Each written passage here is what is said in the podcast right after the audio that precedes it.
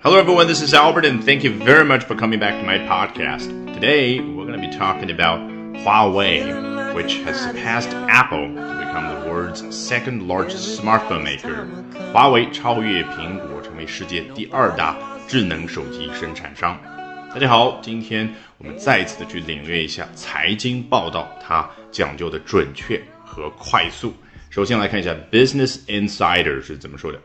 Huawei has surpassed Apple to become the world's second largest smartphone maker 啊，这就是我刚刚在开头所提到的，华为它已经超越苹果。好，这里我们有印象，它用的是 surpass Pass 这样的一个词，表示超越。怎么样呢？To become the world's second largest smartphone maker 啊，成为了世界上第二大的。智能手机生产商，你看这个生产商是什么？人家没有说 manufacturer 这么长的一个大词，而是用 maker。我们之前说到的啊，英文当中很多的名词，它都是来自于动词。凡是能够发出 make 这个动作的，都可以称作是 maker。小到一个个体，它打造 smartphone 啊，大到像华为、苹果这样的大型的生产商。好，接着往下看。It's the first time in eight years that the U.S. tech giant has not been the number one or two smartphone company in terms of market share.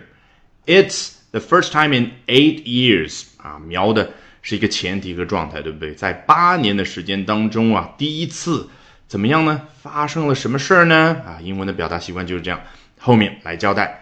That the U.S. tech giant has not been the number one or two smartphone company 啊。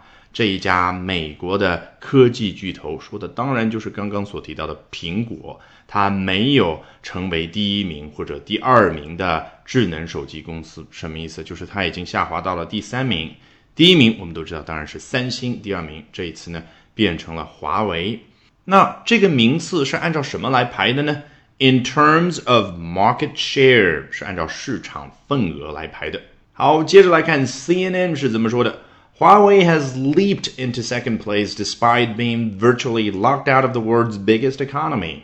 你看这里它没有用 surpass 苹果，而是 leaped into second place 啊！我记得之前有一课我讲过的，leap 这一个词和 jump 相近，但是呢，它 leap 指的是啊纵身跃起，向前跳一大步，比那个 jump 可要幅度大得多，所以呢，它是猛跳到了。第二名这样的一种感觉啊，指的就是华为这个来势非常的强劲这样的一种感觉。Despite being 啊，尽管呢有下面这个状态，它仍然做到了这个成绩。什么状态呢？Being virtually locked out of the world's biggest economy 啊，几乎基本上是被关在了世界上最大经济体的门外啊。我们知道世界上最大的经济体仍然是美国，那这个 being locked out of 美国。是什么意思啊？字面意思就是被锁在美国的门外，实际指的就是华为无法进入美国市场啊。因为我们都知道，美国的很多政客啊，有所谓的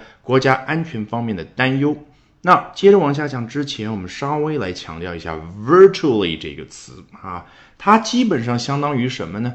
百分之九十九点九循环，也就是说接近事实。那它这里当然就是强调。华为基本上完全就是被锁在了美国市场之外。那我顺便说一句啊，CNN 的这三段文字呢，当然都是选自它文章中间的部分啊。开头呢和 Business Insider 和接下来的 CNBC 和 Reuters 一样呢，都是先谈那个结果，那就是华为超越苹果了。后面啊，他继续说到啊其中的一些细节。那接下来一段呢，他就说到了美国政客的事儿。The Chinese smartphone and telecom equipment maker has struggled to gain a toehold in the United States, mainly because of official concerns that its technology could be used by the Chinese government to gather information. 这里他没有说 the Chinese smartphone maker 啊，人家多了一项叫 the Chinese smartphone and telecom equipment maker。因为我们知道啊，除了智能手机之外，华为它的杀手锏，它最主要的业务是什么？telecom equipment。 电信设备，所以它同时也是电信设备生产商。你看，再次出现的是 maker 这样的一个小词。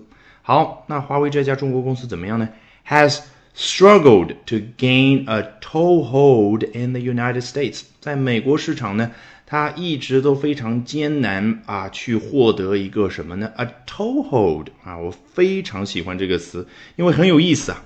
我们接触的比较多的是什么呢？Foothold Foothold 指的就是一个脚落下来的那个地方，那就是我们中文所说的立足点。你看呢？人家这里去形容华为在美国市场发展之艰难，叫什么？都非常艰难的去获得一个 toehold。这个 toe 指的就是我们脚的那个大拇指。